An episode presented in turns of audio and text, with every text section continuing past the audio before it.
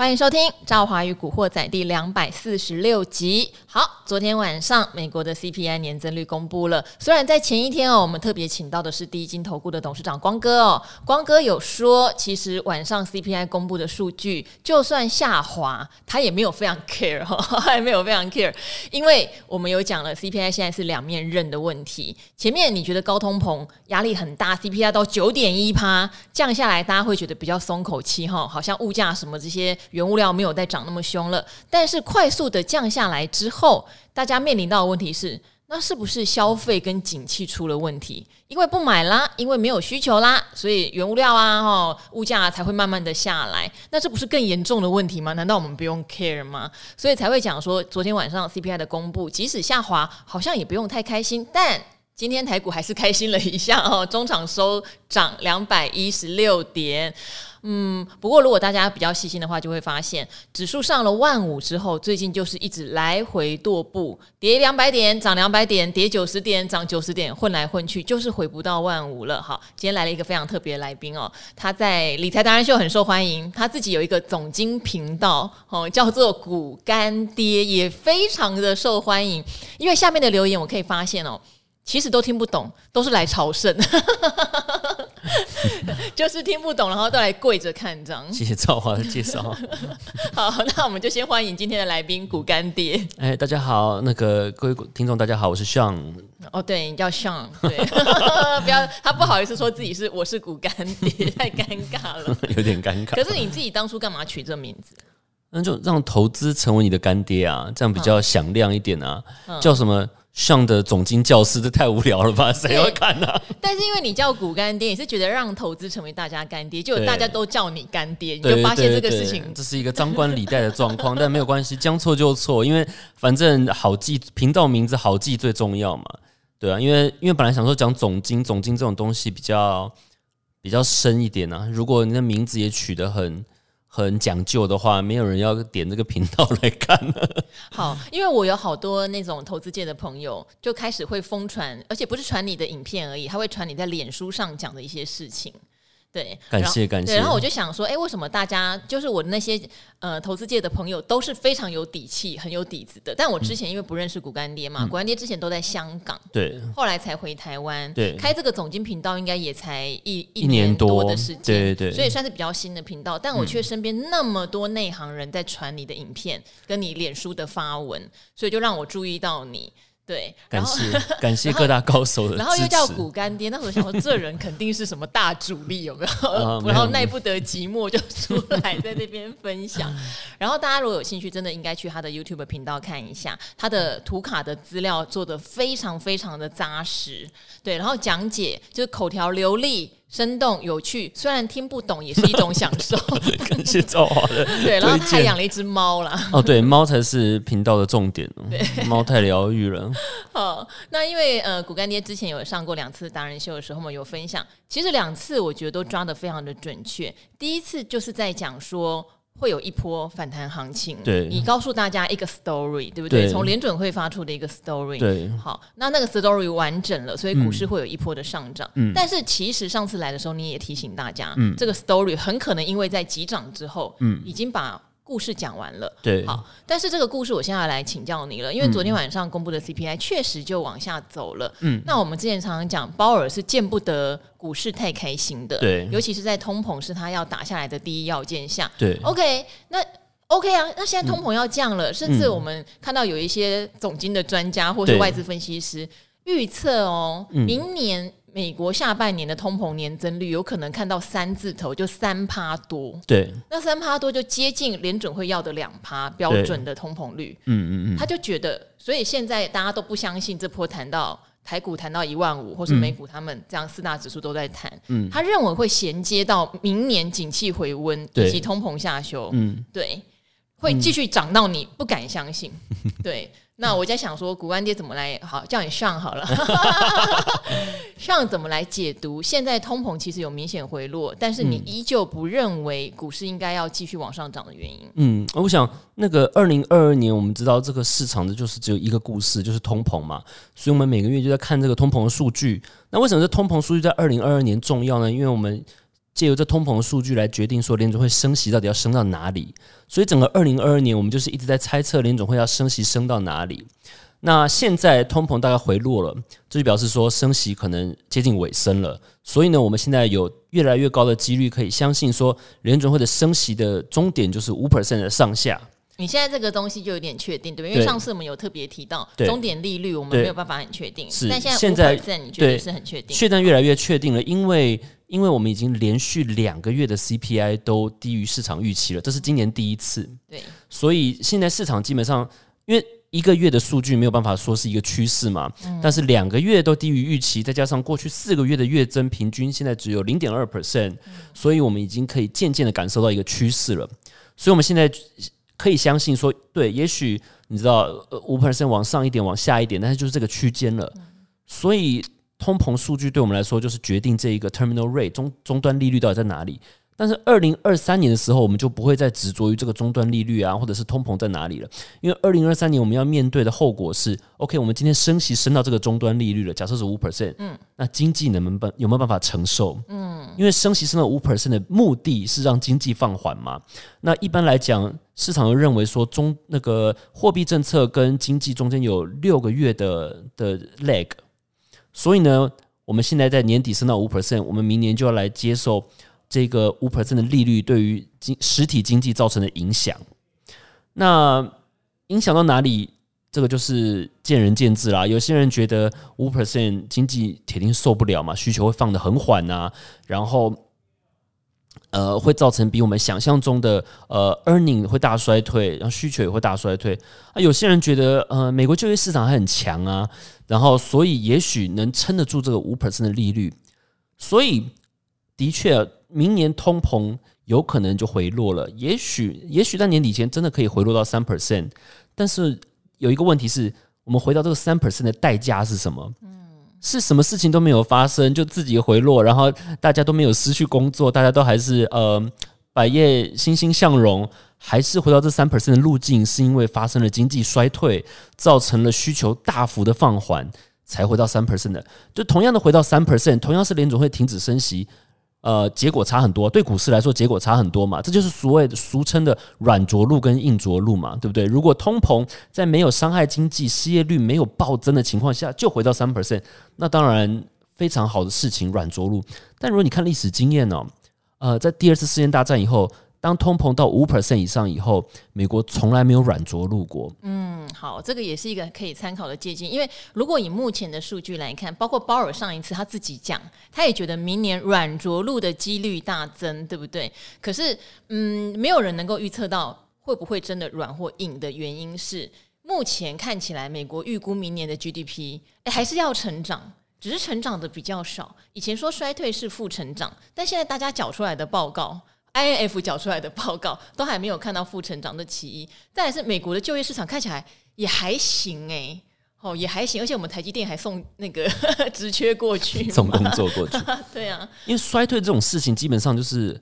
没有没有办法预估的啦，就像是、嗯、呃，你如果去看联总会过去十年、二十年，他们对于失业率的预估，对，永远不会估到失业率暴增的那几次啦，哦、因为这种事情就是没有办法预估的嘛。那我如我怎么可能有办法知道说明年失业率忽然会忽然？嗯，跳起来跳到，比如说从三点五 percent 跳到五 percent 呢？呃，因为失业率这种这种事情哦，通常都是连锁效应。嗯，呃，美国的美国的产业分为服务业跟制造业嘛。那服务业其实占 GDP 比较大的部分，但是服务业是相对稳定、相对比较不 cyclical 不循环的产业。那循环的是制造业嘛？因为制造业跟全球的供需都有关系。那通常这种失业率啊，或者是经济往下坡，从制造业先开始，对，然后制造业先开始，制造业呃工作先变少以后，然后慢慢蔓延，因为制造业的人就比较少去服务业那边消费嘛之类的，才牵扯到服务业把把服务业拉下来，然后忽然大家一起开始裁员了。这种事情呢，如果你去看呢，美国历史上这几次发生衰退，那个嗯。失业率的表现都是一样，就是说失业率都维持在低档好一阵子，然后忽然一个月它开始往上跳零点二 percent，下个月又跳零点二 percent，再下一个月就跳零点五 percent 了。不动则已啊，一动就是连锁效应。那这种事情因为发生的频率太少了，然后都是呃事件白事件的，所以很难用预估的角度来说。我们能预估哪一个月失业率会忽然往上，或忽然不会。而且通常失业率往上之前，它都是很低的，就表示就业市场都是很好的。所以在当下还很好的时候，你很难预估说六个月以后忽然变得很坏。所以呢，就看你相不相信这件事情了，就看你相不相信说，今天我的想法是，嗯，从金融海啸二零零八年到现在已经过了十五年了，利率从来没有到五 percent 过，是，这表示我们这个经济。我们这一个过去十五年的经济就是很习惯低利率的环境，没错。那我们这一次在十二个月内从零升到五 percent，不只是升到五 percent，而且是在很短时间内升到五 percent。那其实很就是一个很合理的假设是，这个经这个世界的经济运作模式有地方会有一些洞会破。那我们明年就是要看这个洞。到底在哪里？到底会不会破？在二零零八年以后破的是银行业啊，但是因为银行业在零八年破了以后监管很严，所以这一次应该不会再破了。但是每一次都是这样子哦，市场过度杠杆，然后那个你发现你以前没有想过的洞，然后那里破了，然后再带坏整个经济，然后我们下一次再把这个洞补起来。那二零二三年我们就是要看，如果联储会升到五 percent 不降息，会不会有洞破？那这个洞呢，破得多大？如果有 recession 来了呢？是短的 recession 还是长的 recession？是浅的 recession 还是深的 recession？因为你看到今年呢、哦，今年上半年 GDP 不是连两季都负成长嘛？然后大家一直在争辩说这个到底是不是经济衰退啊？对不对？但其实哦。失业率根本没有上啦，所以这个在历史上肯定不会被认为衰退的。那我觉得大家一直就觉得说，明年如果就算发生 recession，也是就是像今年上半年一样嘛，你知道吗？哎呀，G GDP 衰退又怎样？反正就业市场还是很强啊。美国结构性的缺工啊，这些原因，这是一些呃有有这些这是一些有些人会相信明年能够软着陆的原因啦。但是我比较偏另外一边啦，我是觉得说，一个十五年没有接受过高利率的环境。铁定有洞，那那个洞会破，我们只是不知道那洞在哪里。好，哎、欸，上讲出一个我内心的疑问哦，因为高利率环境真的是十几年来，从上一次金融海啸到现在没有看过。但是你也讲了，因为上一次我们是在金融市场发展的过程中不断的杠杆，对，发行了很多衍生性的金融商品，后来就连环爆嘛。台湾不是有那种联动债事件？好。那前因后果我们这边就不赘述，但是后来从那一次之后就去杠杆化，很努力的去杠杆化，所以这一次很多人觉得不太容易变成金融风暴，因为现在杠杆没有那么夸张，但是也不得不面对五趴的那个基本利率是以前没看过的，包括其实我觉得房市还是一个要留意的点，没错，美国的新房的成交已经开始荡到一个谷底，因为没有人想要乘坐这么贵的新新做房贷嘛。但还没有真正爆发出，例如说建商出问题，嗯，或是相关的失业。开始暴增，甚至我连美国的大型机构的裁员都很零星哦。都目前主要在科技业跟金融业，金融业，而且是零星的。嗯、对，不像之前有一段时间，如果大家还有点印象的话，我们是大放无薪假，不管是全世界各地大放无薪假，根本不用来上班。零八年的时候是聊有找工作都很困难。对，其实零八年的时候，我那时候印象很深，我几个金融界的好朋友，他还直接就把房贷什么都清偿完了，因为他说他快要失业，他不想负债。嗯，对，对，就已经随时做好没有工作的打算。算这样，但这一次这些情况其实都还完全没有发生。我觉得现在有点状况是有点停滞住，就你知道前方可能有一个很大的乌云在那里，但他没有飘过来之前，有人说。会进入到一个很大的风暴，有人说不会，那个乌云会从你旁边飘过去，就什么都没有。对，现在市场分两派，但是有呃外资好朋友也提到说，嗯、现在你打开明年的预估，嗯，清一色外资都认为对会再探底一次，对对，不管美股或台股、嗯、都会再探底一次，而且 Q one 跟 Q two 的景气风暴要来袭，嗯、哦，要非常的小心什么什么。呃，结论就是，如果今天百分之九十九的外资都这样看，嗯、那也许这件事情就不会发生。嗯，你觉得这样的想法呢？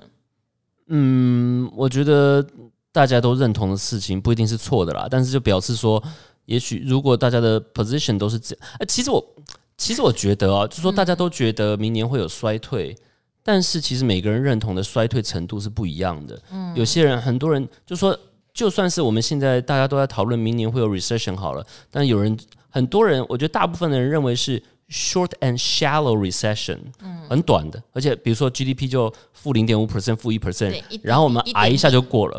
然后你知道这个 recession 就是，嗯，它刚好足够让 CPI 下来，但是又不足够对经济造成太大的伤害，所以它就刚好让 CPI 下来，对经济又没有造成太大的伤害，然后联准会就下半年就降息。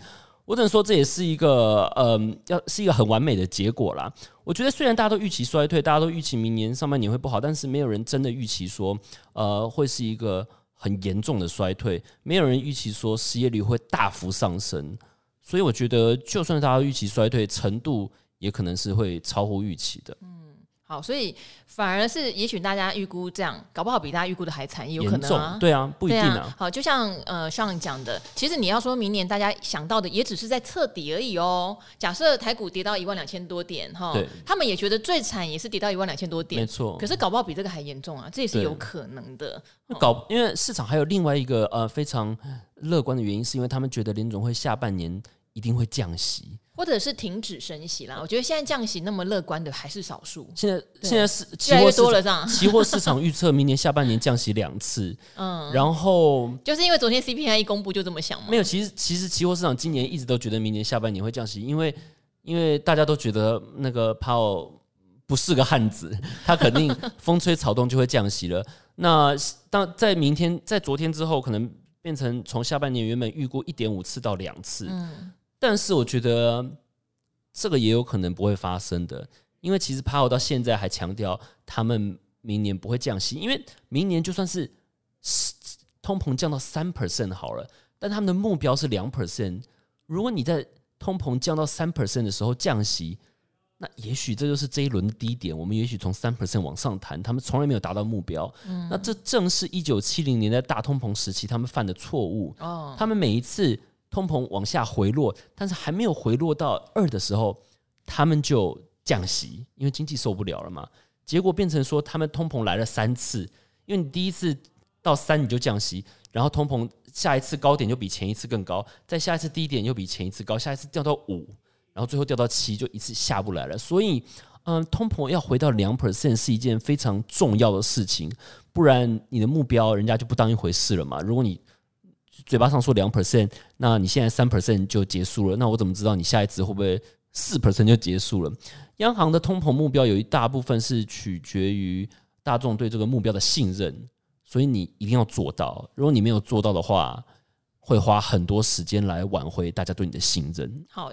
其实这跟吃抗生素一样，为什么医生都会说这个你这个七天一定要吃完？没错，你都没有症状啦，我已经好啦，白吃药，可是你没有吃完，它就会反扑。确切就是这样。下一次你就要吃十天，嗯，再下一次你就要吃一个月，对，就越来越严重，抗药性越来越大。对，所以我可以想象，就是明年有很多市场预期的事，其实是有变数的。就像市场现在预期。呃，通膨可能可以回落到三 percent，但是第一，你这是好的回落还是坏的回落？可能是衰退的回落。第二，回落到三 per 三，回落到三 percent 的时候，Powell 真的会降息吗？目标是两 percent，他如果在三 percent 就降息了的话，那万一我们永远见不到两 percent 怎么办？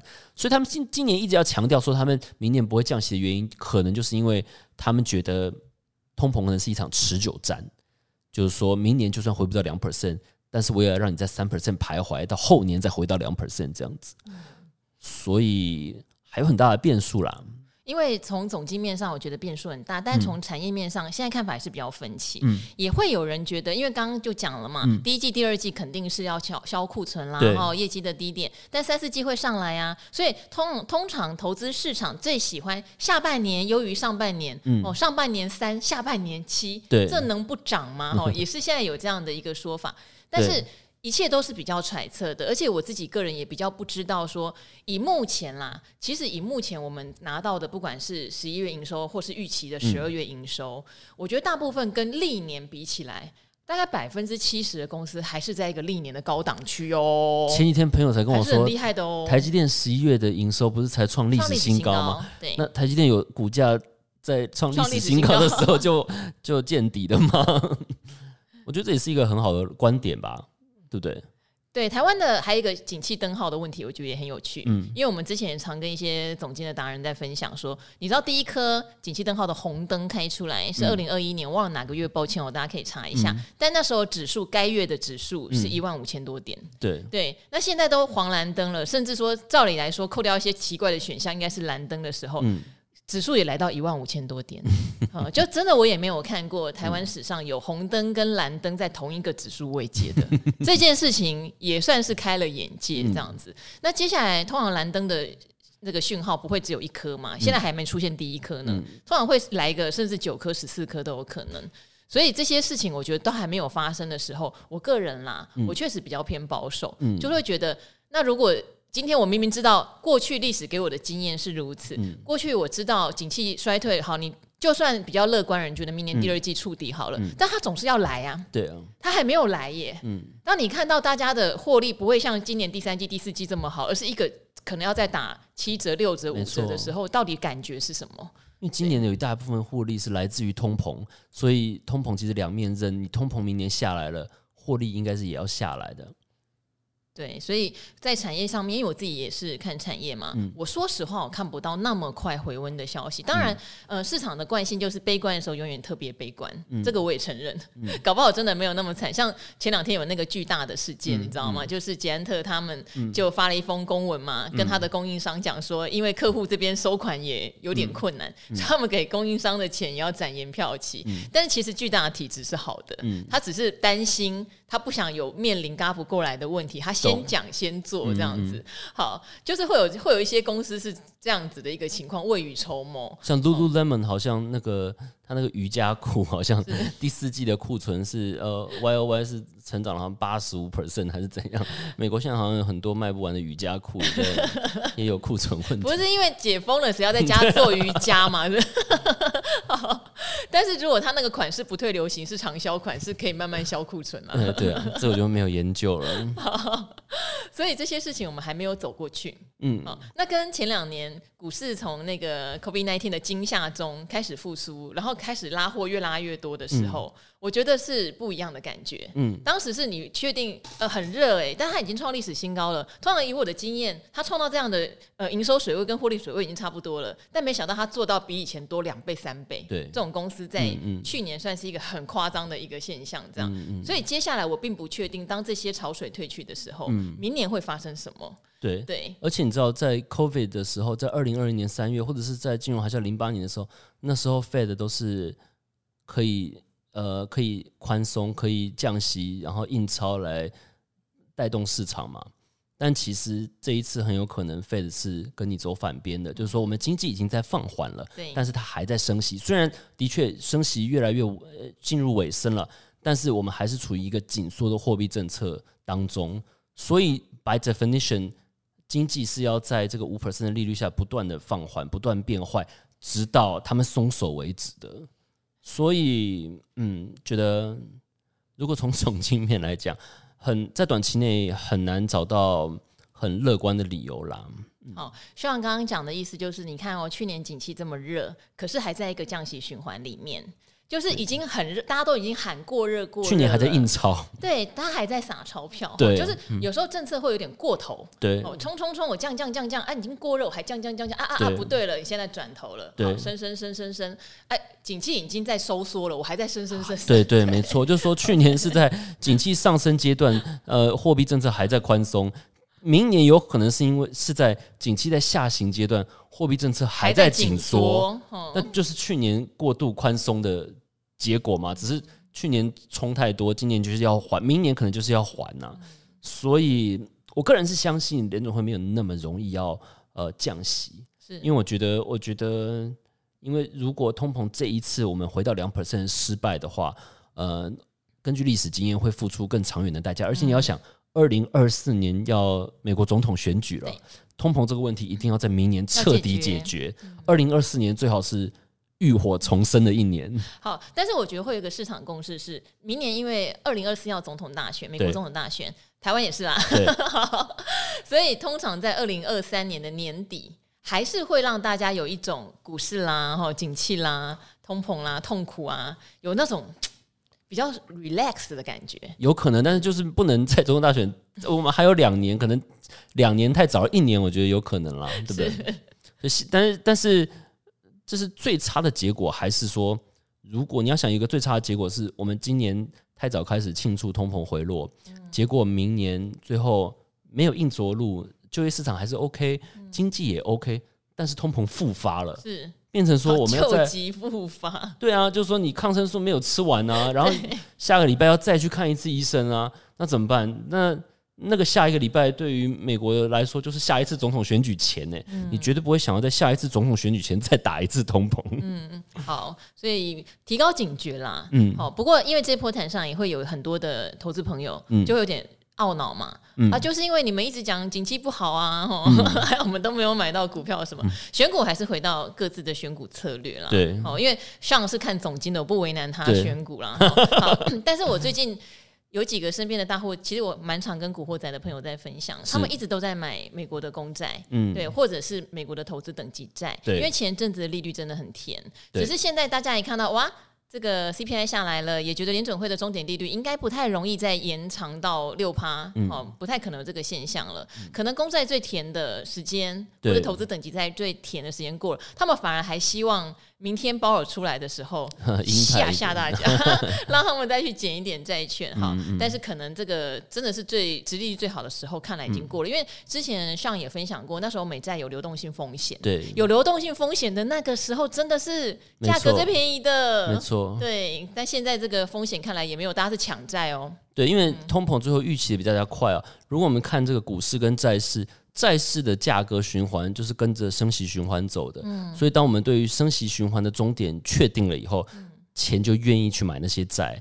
但是股市的价格循环通常不是跟升息循环的周期走的，股市的呃价格的循环是跟着呃景气循环，就是经济衰退的周期走的。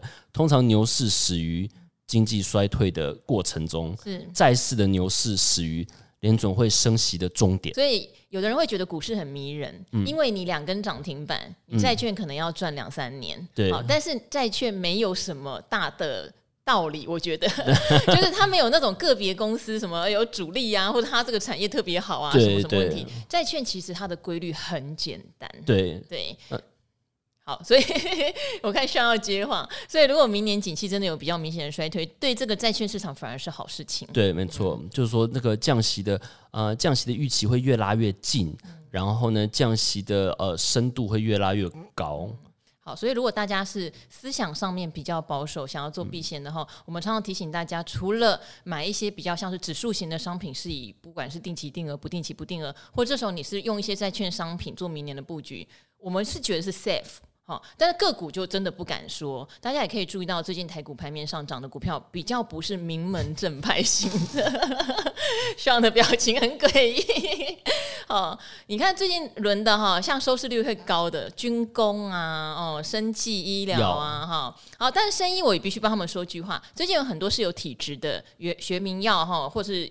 呃，医材厂商在涨，呼吸器。我对对，我觉得那 OK 啦，因为中国大陆那边有需要嘛，也是有题材，但这些公司至少有 EPS。对，可是有很多公司最近涨的是。超高本一比，好像高力今天又涨停了。它做氢能源，是它的梦还在未来三五年，是但是已经开始大涨。嗯、最近盘面上涨的是这种稍微比较不占指数，而且是你可能比较想象不到的题材或族群。那个对一般的投资人来说，除非你是每天真的盯着盘，然后你非常擅长快手快脚的去做这些 股票，你的心脏也够大颗。今天涨停板，明天跌停板，你也无所谓。嗯、我觉得那当然这一波你绝对是在这个。万五以下这样来回挣的过程中赚得到钱，可是大多数的人其实这段时间要赚到钱的困难度真的非常的高。没错，嗯，好，那今天很谢谢尚哦来帮我们分享了，就是哎，可是你上次讲的那个 story 为什么才一两个月就走完？啊、这个 对呀、啊，这个就进入到还是风险为上了。对，我觉得明年我自己是觉得明年是要接受，就要面对现实啦。嗯，就是要面对，就升息，欸、我觉得升息，升息是有后果的，啊，嗯、对不对？就是升息不是说我们升一升，然后那个 CPI 降了就就就没事了，对不对？因为不然，那我们为什么要害怕通膨？嗯、就是我就升息就好了。但是就是因为升息是有后果的，好而且这个后果会有滞延迟性的。好，后果延迟性，我这边再问最后一个小问题。嗯、所以你觉得像今年的不管美股跌三成，台股跌三成这样的跌幅，它没有反映到明年这些后果吗？那、啊、我觉得，如果你把这个美股本，你把 S&P 那个现在大概四四千左右吧，你把四千摊开来，四千表示本 forward 的本益比是十七，再乘上明年呃 earning 是不变的，所以市场其实基本上假设明年 earning 跟今年一样，今年是历史新高，明年 earning 会跟今年一样，再配上十七倍的本益比，听起来不像是有预期衰退的样子啊。我我我个人是觉得它跌到将近三成的时候，它也许已经反映了一部分是明年的衰退，但很不幸的是，它又弹上来了。它把明年就是呃整个获利会下滑这件事情，它又达到一个高水位，就是对，对它又变得没有足够的反应了。嗯，所以我还是站在。好，百分之九十九的外资那端，就是明年我真的还是认为要面对现实的时候，股市要做一定的适度配合明年获利下修这个问题啊。因为因为十七倍的本益比，说实话也不低啊。嗯。然后，而且去年是，嗯，去年是获利新高，没错。那明年如果维持的话，也是也是非常高啊。很难想象，如果要打库存，需求又衰退的话，明年的获利可以跟维持的跟今年一样了。所以，如果单纯把 S&P 五百，你你用 P E 跟呃预期的获利拆开来看的话，很难从这个数字能感觉出来衰退是被预期的。嗯，虽然大家都在讲。嗯、好，所以这边哈，很谢谢 Sean，大家也可以回去想一想自己的投资逻辑到底是什么啦。对，呃，我常常在这个频道都是呼吁大家做自己做得到的事，没错。然后投资是投资在自己不会担心受怕的状态中，没错。对，睡得好，对，要睡得好。我看像睡得蛮好的，没有没有，只是很忙。好。好，不跟他开玩笑。今天晚上半夜还要起来看 FOMC 记者会，我睡得很累。哦，对，总经专家最可怜就是美国在公布事情的时候，他都得醒着。那你就顺便接着看一下足球嘛。像昨天晚上我们看完 CPI 就准备看阿根廷嘛。哦，对对对对，对。好，今天就谢谢上，那我们就跟古惑仔的听众朋友们一起说拜拜喽。谢谢大家，谢谢大家，拜拜。拜拜。